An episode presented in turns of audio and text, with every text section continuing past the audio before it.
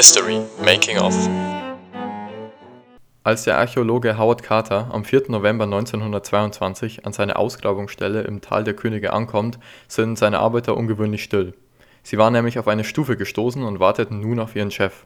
Nachdem sie eine dicke Schicht Gestein abgetragen hatten, standen sie plötzlich vor einem vermauerten Türeingang. Verschlossen war dieser mit einem speziellen Siegel. Carter wusste sofort, dass sich dahinter das Grab eines Pharaos verbarg. Als es endlich soweit war und die Tür geöffnet wurde, konnte er seinen Augen nicht trauen. Auf dem Mörtel im unteren Teil erkannte er das Siegel des Tutanchamuns. In seinem Tagebuch schilderte er diesen Moment so: Mit zitternden Händen machte ich kleine Öffnungen in den linken oberen Ecken frei, führte eine Kerze hindurch und später hinein. Zuerst konnte ich gar nichts erkennen, da die aus der Kammer entweichende Luft das Licht der Kerze zum Flackern brachte. Als meine Augen sich aber an das Licht gewöhnten, tauchten bald Einzelheiten im Inneren der Kammer auf.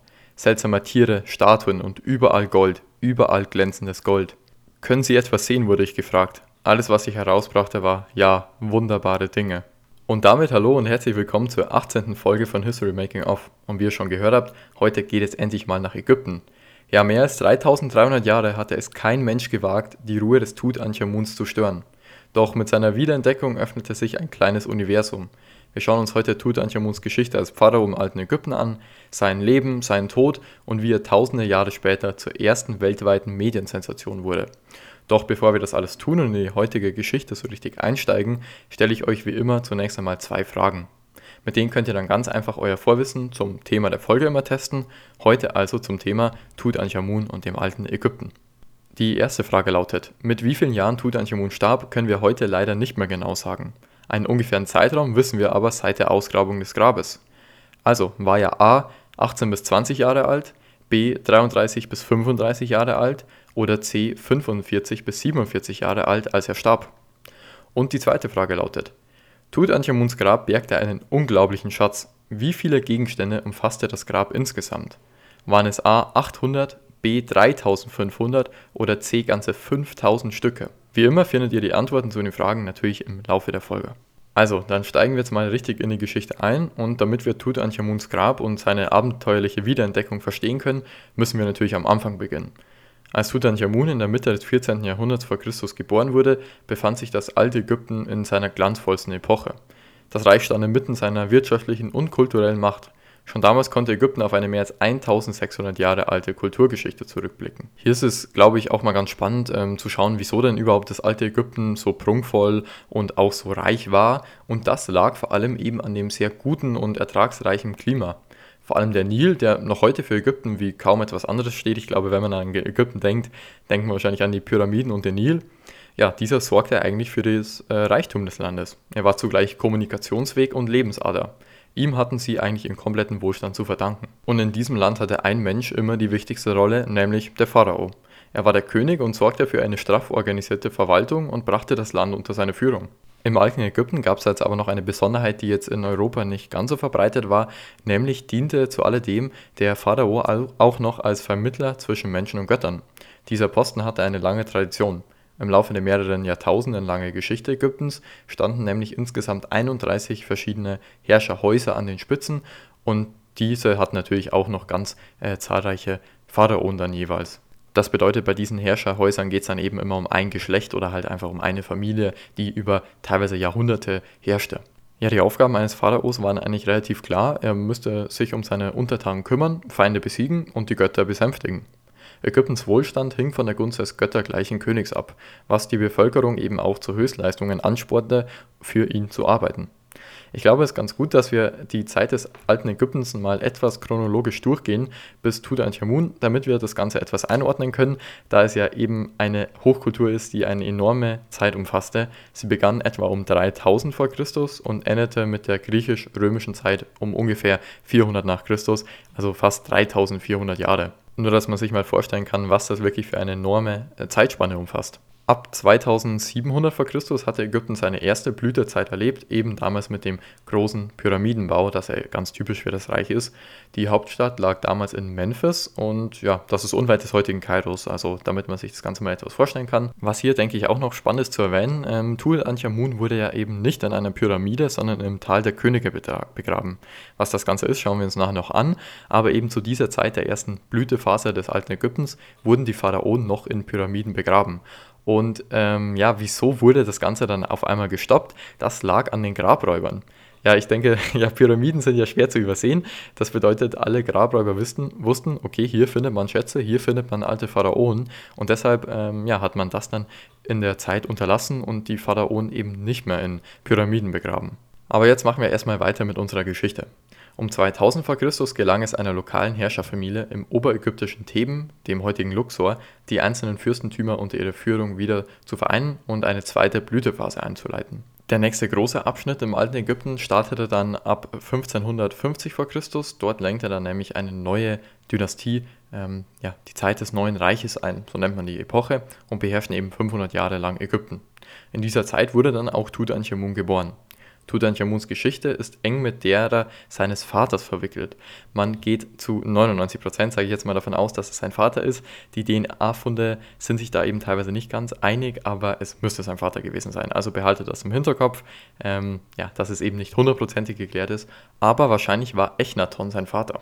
Ja, dieser war schon zu Lebzeiten äußerst umstritten. Er sorgte für große Unruhen im Land und gilt heutzutage als der Begründer der ersten monotheistischen Religion. Die einen hielten ihn für einen religiösen Fanatiker und Ketzerkönig, der das Land in ein tiefes Chaos stürzte, andere sahen in ihm eher eine große Leitfigur. Wie auch immer, die Wahrheit liegt wohl irgendwo in der Mitte. Unter seiner Zeit fanden auf jeden Fall sehr viele Umbrüche und auch schlimme Zeiten im Land statt.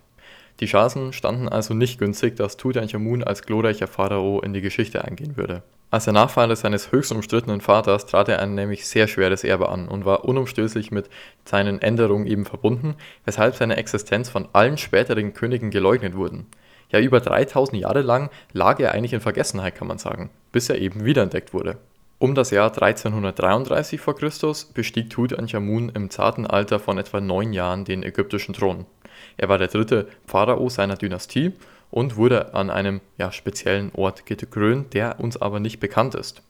Dass er als Minderjähriger zum König ernannt wurde, ist ein deutlicher Hinweis darauf, dass es keine weiteren erbberechtigten Prinzen in der Königsfamilie gab, Tutanchamun also keine männlichen Geschwister hatte, die zumindest älter wie er waren.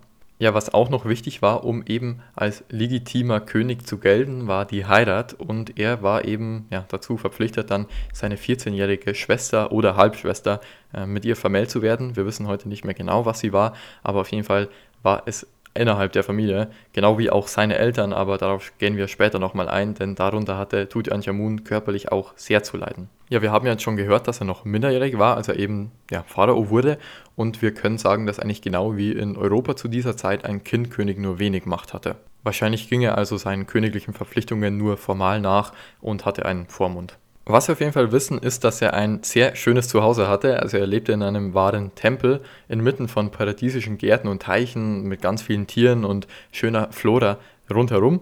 Die Räume waren sehr luxuriös und einfach genau das, was man sich eigentlich von einem Pharao vorstellt. Das Ganze sah man auch in den späteren Schätzen, die eben aus seinem Haus und seinen Zimmern im Grab dabei waren. Doch darauf gehen wir natürlich später noch genauer ein. Unter Tutanchamun allgemein fanden eigentlich keine größeren außenpolitischen Aktionen statt und allgemein tat sich relativ wenig im alten Ägypten. Wenn überhaupt, ist er höchstens einmal eben als Feldherr überhaupt aus seinem Land herausgekommen und hat einen Krieg geführt. Aber sein Ende kam trotzdem früher als gedacht. Nach nur etwa 10 Regierungsjahren verstarb er nämlich plötzlich im Alter von 19 Jahren. Und damit haben wir auch schon die Antwort auf die erste Frage. Richtig war also, Tutanchamun starb mit etwa 19 Jahren, irgendwann zwischen 18 und 20. Ja, die Ursachen seines frühen Hinscheiden beschäftigen die Forscher eigentlich bis heute, kann man sagen, und es ist immer noch nicht hundertprozentig geklärt. Von einem gewaltsamen Tod, einem Schlag auf den Hinterkopf bis zu einem tödlichen Unfall mit dem Streitwagen, bei den Theorien ist alles dabei.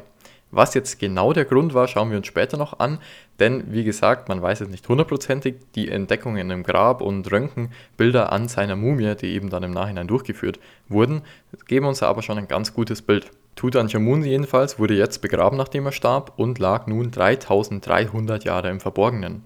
Und damit springen wir wieder zurück ins 19. bzw. 20. Jahrhundert, zu den zwei Personen, die mit Tutanchamun für immer in Verbindung stehen werden, nämlich Howard Carter und Lord Carnarvon. Die zwei Engländer, die für seinen Fund zuständig waren, hätten wohl nicht unterschiedlicher sein können. Carter, also Howard Carter, war ein einzelner Archäologe und Künstler, Lord Carnarvon ein reicher adliger Mann und Abenteurer. Was sie verband, war nur eine Sache, nämlich die Leidenschaft für das alte Ägypten. Eine schicksalshafte Fügung brachte die zwei Männer zusammen, die sich in ihrer Heimat England wohl nie irgendwie begegnet wären. Auch die Gründe, wieso beide nach Ägypten kamen, waren sehr unterschiedlich. Die des Lords war relativ tragisch sogar. Carnarvon war neuen Technologien immer sehr zugewandt und davon angetan. Seine größte Leidenschaft waren dabei Autos. Er war nämlich stolzer Besitzer des dritten Autos, das jemals in England zugelassen wurde. Wenn man das heute liest, sind die Geschichten wirklich lustig, denn damals kannten viele Menschen natürlich noch gar keine Autos. Einmal schrieb eine britische Zeitschrift über ihn, er sei mit einer erschreckenden Geschwindigkeit von 30 Stundenkilometer durch die Stadt gerast. Ja, für uns sind wohl 30 Kilometer heute nicht mehr so viel, aber damals war das schon eine echte Höchstgeschwindigkeit. Seine Raserei wurde ihm aber zum Verhängnis, als er 1901 in Deutschland mit einem Automobil auf dem Weg zu seiner Frau in einem hessischen Kurort war und kurz bevor er sein Ziel erreichte, verursachte er einen schweren Verkehrsunfall. Carnarvon verlor dabei die Kontrolle über sein Gefährt, als er einen Ochsenkarren überholen wollte. Ja, sein Auto überschlug sich und begrub den Lord mit unter sich. Carnarvon traf es am härtesten von allen Menschen im Fahrzeug, er zog sich schwere Gehirnerschütterungen bei, er litt starke Verbrennungen, Quetschungen am Brustkorb und Verletzungen an Kiefer und Gaumen. Ja, man kann sagen, dass dieser Unfall sein Leben wirklich auf den Kopf stellte. Von einem auf den anderen Moment war alles anders und mit gerade einmal 35 Jahren wurde er halbinvalide. Seit seinem schweren Unfall litt er unter kalten und feuchten Klimata, also vor allem eben den englischen Wintern, und so rieten ihm seine Ärzte, im trockenen Ägypten Linderung für seine Schmerzen zu suchen. Carnarvon verbrachte also ab 1903 jeden Winter im Land der Pharaonen. Dort wurde es ihm aber schnell langweilig, ja, was macht man jetzt so als reicher Lord in Ägypten? Man finanziert Ausgrabungen. Das ist ja, denke ich mal, noch eine ganz positive und gute Art, sein Geld zu investieren und auch relativ gemeinnützig, würde ich sagen.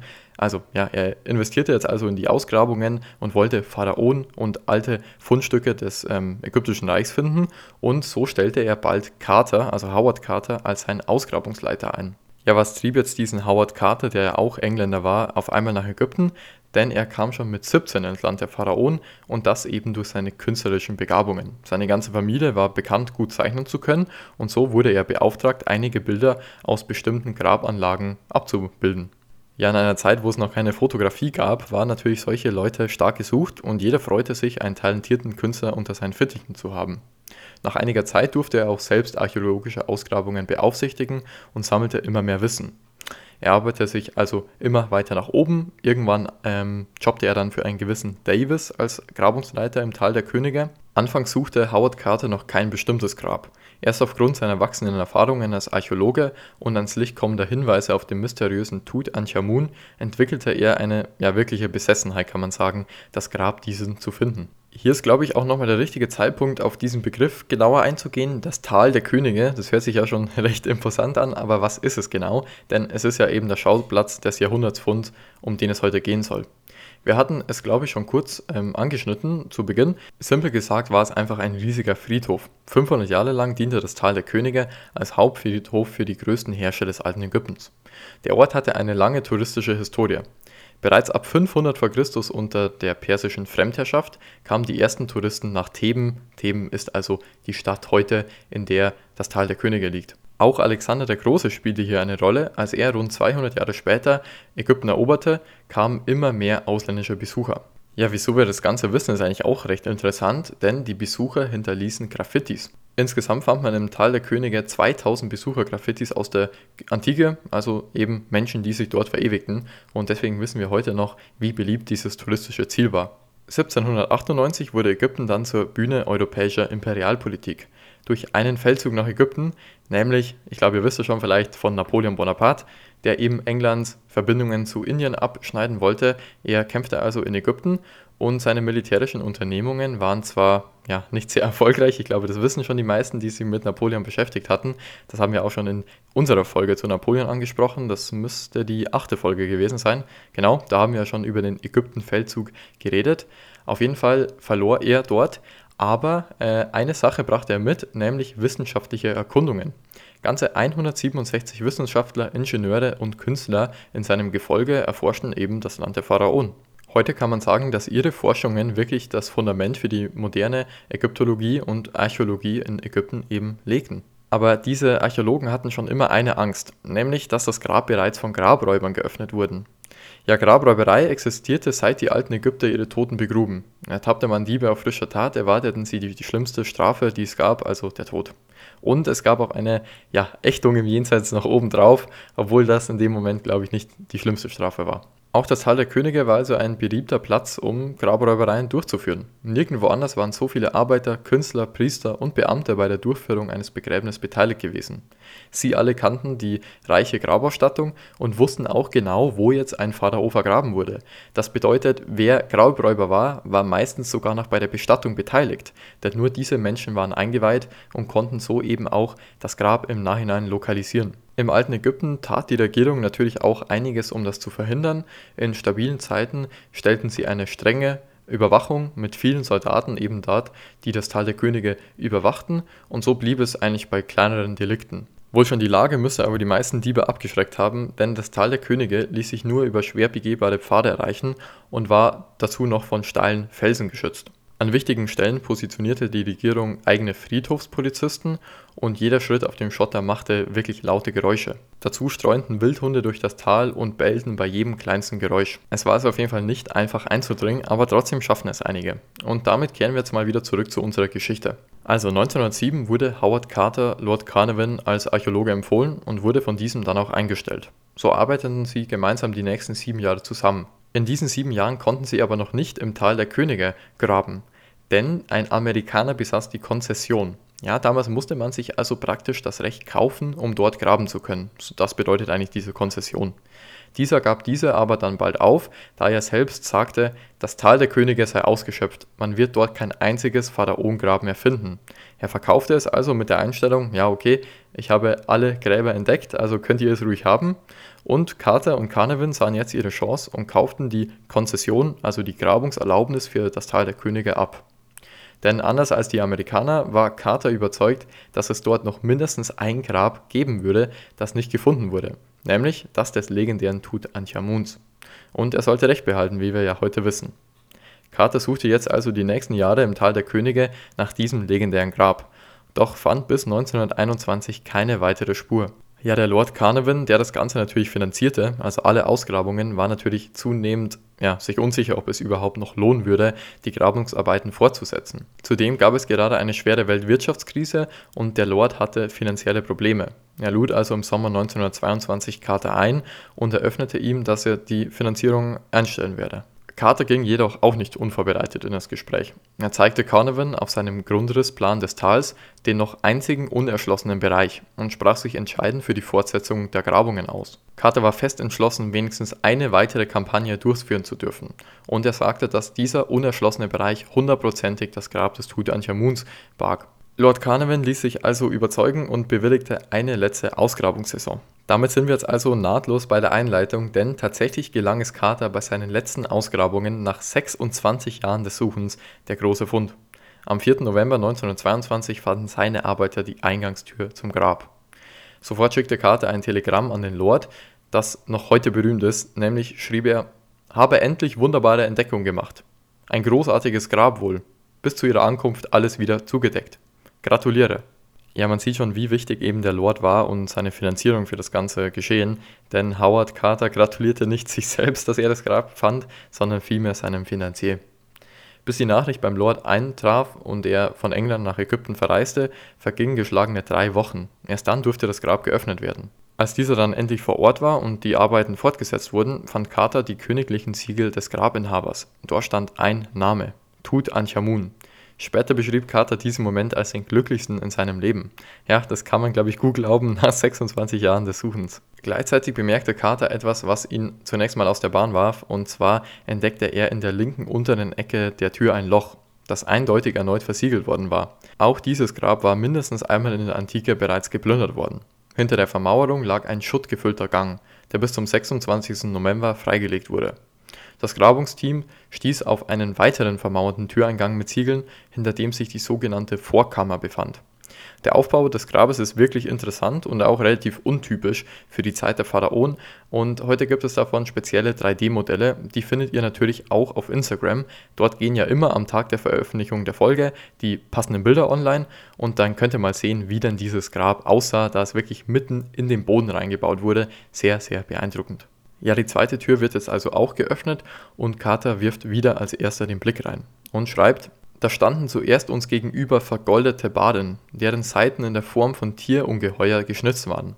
Danach weckten zwei wunderschöne Statuen, die sich gegenüberstanden, mit goldenen Schürzen und goldenen Sandalen, mit Keule und Stab miteinander sich ins Auge schauten. Überall standen schöne Gegenstände, Kisten, Schreine, Sessel, Betten, alles war voll.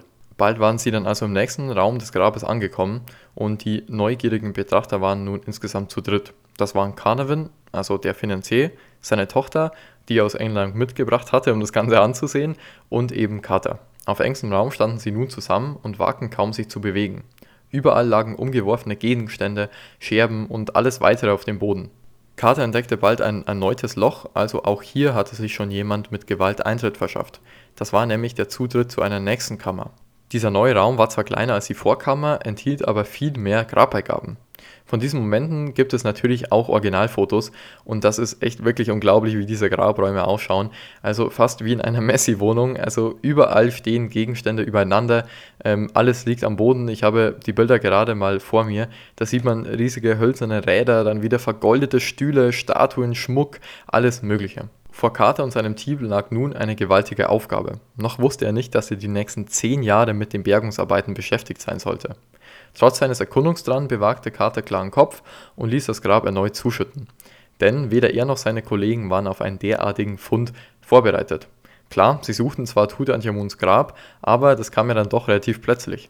Am 3. Dezember ließ Carter den Korridor und die Treppe wieder zuschütten, Wachpersonal vor dem Grabeingang aufstellen und alles versiegeln. Tutanchamun war also vorerst wieder dem Reich der Toten übergeben.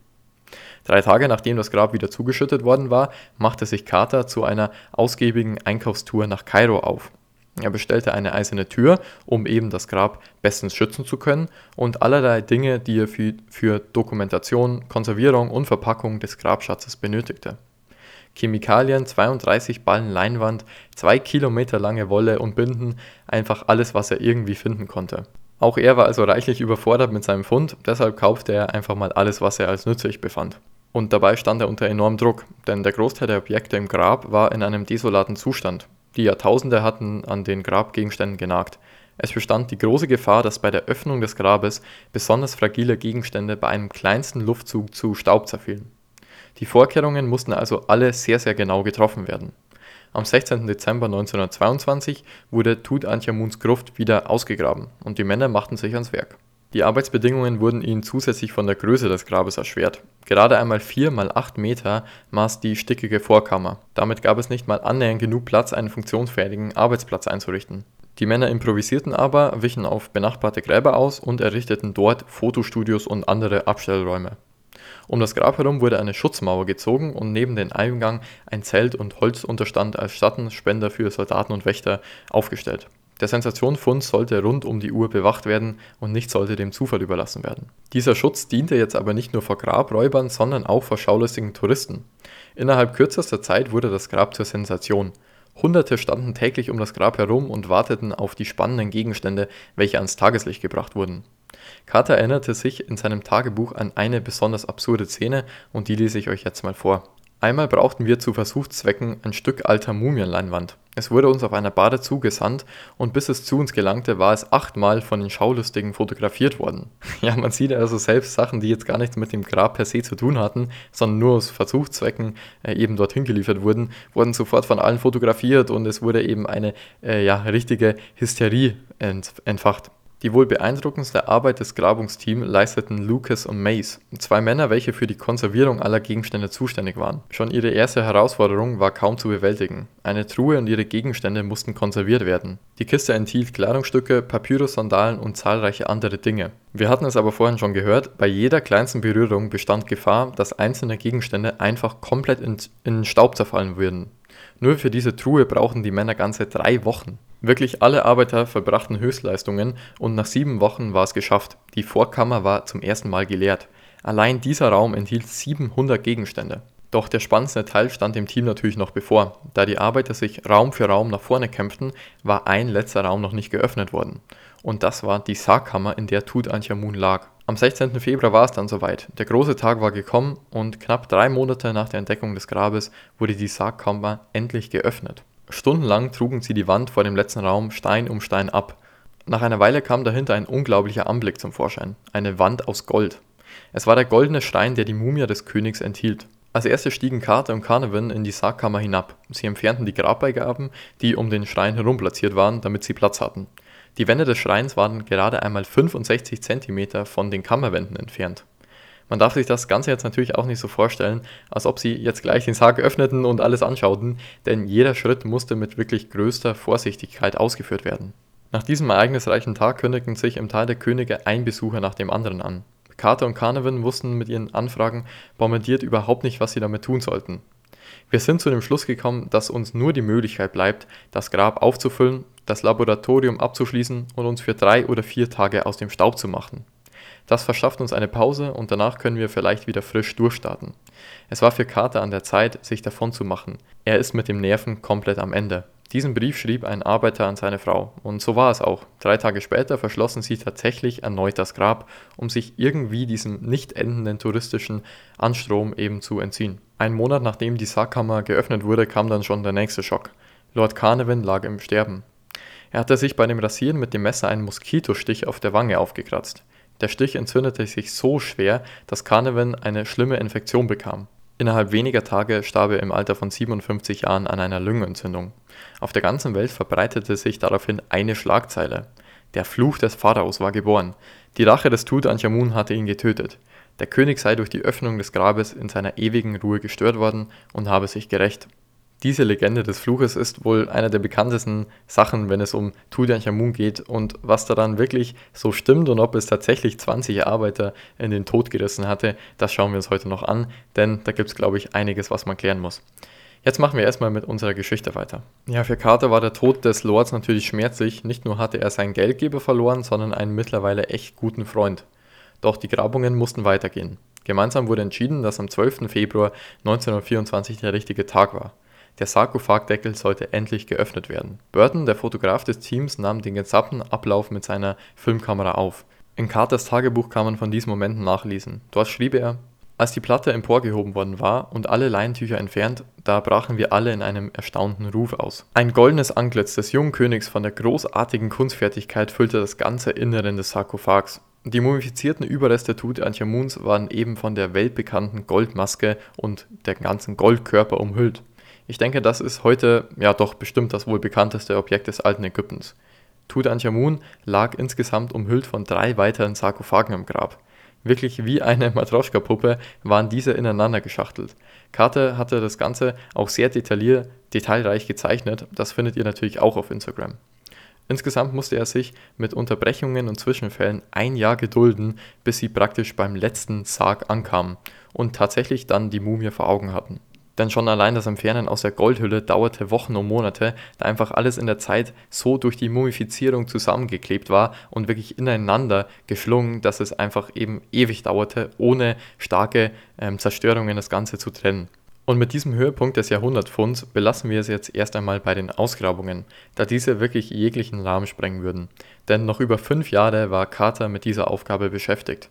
Ich habe das Ganze versucht, so gut wie es geht, äh, zu kürzen, denn wir wollen uns natürlich noch anschauen, wie Tutanchamun nun starb und was es mit dem Fluch des Pharaos auf sich hat. Denn diese beiden Dinge konnten mit Hilfe des Grabes geklärt werden. Eine Sache ist aber noch wichtig, insgesamt wurden in Tutanchamuns Grab 5000 Gegenstände gefunden, die eben zum Schatz zählten. Also Antwort 2 ähm, war die Nummer C richtig, also insgesamt 5000 Gegenstände. Wirklich ja, beeindruckend. Diese geben uns gleichzeitig aber auch Hinweise auf seine Todesursache denn unter diesen vielen Kostbarkeiten befanden sich unter anderem 130 Gehstöcke. Ja, der glorreiche König war nämlich zu Lebzeiten körperlich ziemlich geplagt. Er war gehbehindert, hatte einen Klumpfuß und ihm fehlten einige Fußknochen im rechten Fuß. Tutanchamun war seit dem Beginn seines Lebens sehr kränklich diese allgemein sehr, sehr schlechte Gesundheit hängt wahrscheinlich eben damit zusammen, wie ich es vorhin schon angesprochen hatte, dass seine Eltern eben Geschwister oder Halbgeschwister waren. Das können wir heute nicht mehr genau sagen, aber diese inzestiösen Umstände sorgten eben für seine Behinderungen. Dass Tutanchamun körperlich geschwächt war, sieht man auch an den Darstellungen. In seinem Grabschatz finden sich einige schöne Bilder und Zeichnungen von ihm und dort geht er häufig entweder sich auf einem ja, Stab stützend oder zum Beispiel sieht man ihn äh, auf der Jagd, aber er sitzt dabei, also er ist jetzt nicht sehr agil. Ja, dass er mit 19 Jahren starb, haben wir uns ja schon angeschaut, aber was war jetzt der Grund? Lange wurde vermutet, dass er eben ermordet wurde, das stimmt aber nicht. Viel wahrscheinlicher ist einfach ein Zusammenspiel aus seiner schlechten Gesundheit und weiteren Faktoren. Zum Beispiel erlitt er kurz vor seinem Ableben einen schwerwiegenden Oberschenkelbruch. Zu all diesen körperlichen Leiden kam dann auch noch eine Malaria-Infektion dazu. Ja, noch heute, fast 100 Jahre nach dem Sensationsfund, lernen wir immer noch neue Dinge über seinen Tod dazu, aber es ist eben am wahrscheinlichsten, dass er an einem Zusammenspiel aus seiner schlechten Gesundheit dann eben auch starb im Alter von 19 Jahren. Und damit kommen wir jetzt schon zum letzten Teil der heutigen Folge, nämlich wie ging es nach der Entdeckung weiter? Vorhin hatten wir ja schon angesprochen, Tutanchamun und sein Grab löste ein weltweites Medienbeben aus. Auf der ganzen Welt sprachen die Menschen von dem jungen Pharao. Die Reichen und Schönen veranstalteten sogar eigene Ägyptenpartys. Und Schmuck aus der Pharaonenzeit war beliebter denn je. Ganze Modekollektionen wurden nach dem Vorbild der alten Ägypter entworfen. Die wohl bekannteste popkulturelle Entwicklung war aber die aufkommenden Geschichten über den Fluch des Pharaos. Nur einen Tag nach Karnevans Ableben schrieb eine britische Zeitung folgendes. Möglicherweise ist etwas elementar Böses die Ursache von seiner tödlichen Erkrankung. Man weiß nicht, welche Geistwesen in jener Zeit existiert haben und in welcher Form sie in Erscheinung treten. Die alten Ägypter hatten wesentlich mehr Kenntnisse über diese Dinge als wir. Noch im Jahr 2006 erschien ein Kinofilm mit dem Titel König Tut, der Fluch des Pharaos und zahlreiche Bücher und Serien folgten. Wissenschaftlichen Untersuchungen können diese Legenden natürlich nicht standhalten und ich persönlich glaube auch nicht an den Fluch des Pharaos. Ich weiß nicht, wie es euch da geht, das könnt ihr auf jeden Fall in die Kommentare schreiben. Da gibt es ja die verschiedensten Meinungen dazu und na, wer weiß. Eine Sache, die ich hier aber noch klären will, einen kleinen Mythos, ist, dass viele denken, dass tödliche Pilze ja die Todesursache dieses Fluches waren praktisch und dass sie sich ansteckten, also die Ausgräber. Das stimmt aber nicht. Vor allem im Fall des Tutanchamuns fand man zwar Pilze an der Wand, die definitiv giftig waren, diese waren aber nach 3000 Jahren nicht mehr giftig. Trotz alledem hat bis heute kein weiter archäologischer Fund den von Carter und Kahneman übertroffen und das wird wohl noch lange so bleiben. Und damit endet unsere heutige Geschichte. Wir sind aber natürlich noch nicht am Ende der Folge. Denn wie immer kommen jetzt noch einige spannende Infos für euch und ich gehe gleich natürlich noch auf die Quellenlage und meine Literatur genauer ein. Erst einmal muss ich hier sagen, dass ich das heutige Thema sehr spannend fand und ich mich wirklich gefreut habe, dass es heute endlich mal ins alte Ägypten ging, denn das hatten wir ja bisher noch gar nicht be ja, behandelt. Bei meiner Recherche bin ich auch noch auf ganz viele spannende andere Themen gestoßen. Ich denke, dass also zu diesem Themenbereich noch einiges in Zukunft kommen wird. Ähm, ja, schreibt mir gerne mal, äh, wie ihr denn dieses Thema fandet. Kommen wir jetzt noch zu meiner Literatur, denn das ist natürlich auch immer wichtig. Das Buch, das ich verwendet habe, heißt Das Geheimnis des Tutanchamuns, der goldene Pharao und seine abenteuerliche Wiederentdeckung. Ja, ein sehr schönes Buch mit tollen Illustrationen, mit allen Bildern, die eben auch gefunden wurden. Einige findet ihr natürlich auf Instagram, also schaut dort auf jeden Fall auch vorbei. Und allgemein ist das Buch sehr gut geschrieben und auch spannend. Also das kann ich auf jeden Fall jedem weiterempfehlen. Vor allem muss ich auch sagen, als Einstieg ins alte Ägypten ist das gut, denn ich habe mich davor jetzt auch nicht so sehr mit dem alten Ägypten beschäftigt. Natürlich ein, zwei Bücher habe ich schon gelesen, aber jetzt nicht so wie mit anderen antiken ähm, ja, Bereichen, wie zum Beispiel dem alten Rom. Ähm, deswegen kann ich ja, hier glaube ich ein, eine ganz gute Empfehlung geben und sagen, das ist auf jeden Fall geeignet für den Einstieg, würde ich sagen. Allgemein ist die Literaturlage wirklich schon fast erschlagen beim Thema Tutanchamun. Also ich bin ehrlich, es gibt wirklich hunderte Bücher und Facharbeiten dazu. Also für jeden, der sich jetzt noch genauer damit beschäftigen will, ist einiges wirklich geboten. Vor allem eben seit November 2022, wo sich der Fund eben sein 100-jähriges Jubiläum gefeiert hat. Da kamen nochmal viele gute neue Bücher heraus und auch das Buch, das ich heute verwendet habe, ist also sehr aktuell. Es ist jetzt ungefähr genau ein Jahr alt. Also es ist relativ aktuell bei solchen Themen, würde ich sagen. Also wir sind hier schon fast auf dem neuesten Stand der Forschung. Trotzdem ist das Coole an Tutanchamuns Geschichte, dass es auch nach 100 Jahren noch nicht seine Begeisterung verloren hat und es immer noch ja, aktuelle Forschungsprojekte daran gibt. Es kann also gut sein, wenn ihr diese Folge in ein, zwei, vielleicht sogar drei Jahren hört, dass bereits neue Infos entdeckt wurden. Und wie immer zum Schluss jetzt noch ein paar Worte, wie ihr mich und den Podcast unterstützen könnt und vor allem, wie ihr noch weitere Infos zum Thema bekommen könnt. Zunächst ist mal wichtig zu wissen, dass für jede Folge zwei Posts auf Instagram erscheinen. Der erste Post kommt immer am Tag der Veröffentlichung der Folge, also am 15. und 30.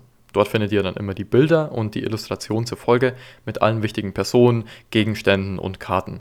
Heute also lohnt es sich besonders, da es ja so viele schöne Gegenstände in, der, in dem Grab gibt und die wichtigsten findet ihr dort. Ja, der zweite Post erscheint dann immer sieben Tage später, also entweder am 22. oder am 7. Dort wird dann nochmal ein Thema einfach aufgegriffen oder eine Person. Etwas Spannendes wird einfach von mir nochmal aufgearbeitet und dort nochmal ja, für euch präsentiert, würde ich sagen. Genau. Wo sich auf jeden Fall auch noch lohnt vorbeizuschauen, ist YouTube, denn dort kommt immer noch abseits vom Podcast auch viele eigenständige Geschichtsvideos. Zum Beispiel habe ich letztes Mal ein Video veröffentlicht zu den Top 5 Eroberern aller Zeiten, aber auch zu den Samurai und weiteren spannenden Geschichtsthemen wie zum Beispiel Atlantis gibt es da schon coole Videos. Also dort findet ihr auf jeden Fall auch das ein oder andere tolle Thema. Ja, wie ihr jetzt den Podcast unterstützen könnt, ist eigentlich relativ simpel. Am meisten hilft mir eine Bewertung und ein Follow. Ihr könnt auf allen Plattformen eine 5-Sterne-Bewertung dalassen und eben dem Podcast folgen, um in Zukunft nichts mehr zu verpassen. Und eben auch diese Bewertungen helfen mir, dass der Podcast noch von mehr Geschichtsfreunden gesehen wird und dass dieses Projekt noch etwas größer wird. Also vielen Dank für eure ganze Unterstützung. Wie immer könnt ihr mir natürlich auch Feedback dalassen. Das geht einmal über Spotify selbst. Da gibt es ja diese Kommentarfunktion seit neuestem bei Podcasts. Da könnt ihr einfach mal schreiben, wie ihr denn die Folge fandet oder andere Sachen, die euch einfallen. Und sonst könnt ihr mich natürlich immer über Instagram privat erreichen oder auch natürlich über die E-Mail-Adresse in der Podcast-Beschreibung. Und dann würde ich sagen, vielen Dank an alle, die bis hierhin gehört haben. Und ich freue mich schon, wenn wir uns in der nächsten Folge wieder mit einem spannenden Geschichtsthema hören. Also, bis zum nächsten Mal. Tschüss.